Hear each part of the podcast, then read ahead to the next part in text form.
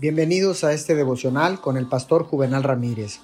Hoy es día miércoles 28 de abril del año 2021. La palabra dice en el libro de Génesis capítulo 2 versículo 18. Luego Dios dijo, no está bien que el hombre esté solo, voy a hacerle a alguien que lo acompañe y lo ayude. La historia confirma la verdad de que la mayoría de los hombres exitosos tienen una mujer en sus vidas que los ama y los ayuda a lograr lo mejor y lo más alto. La creación de Eva fue mucho más que Dios proporcionando una compañera sexual para Adán. Eva compartió la totalidad de su vida con Adán.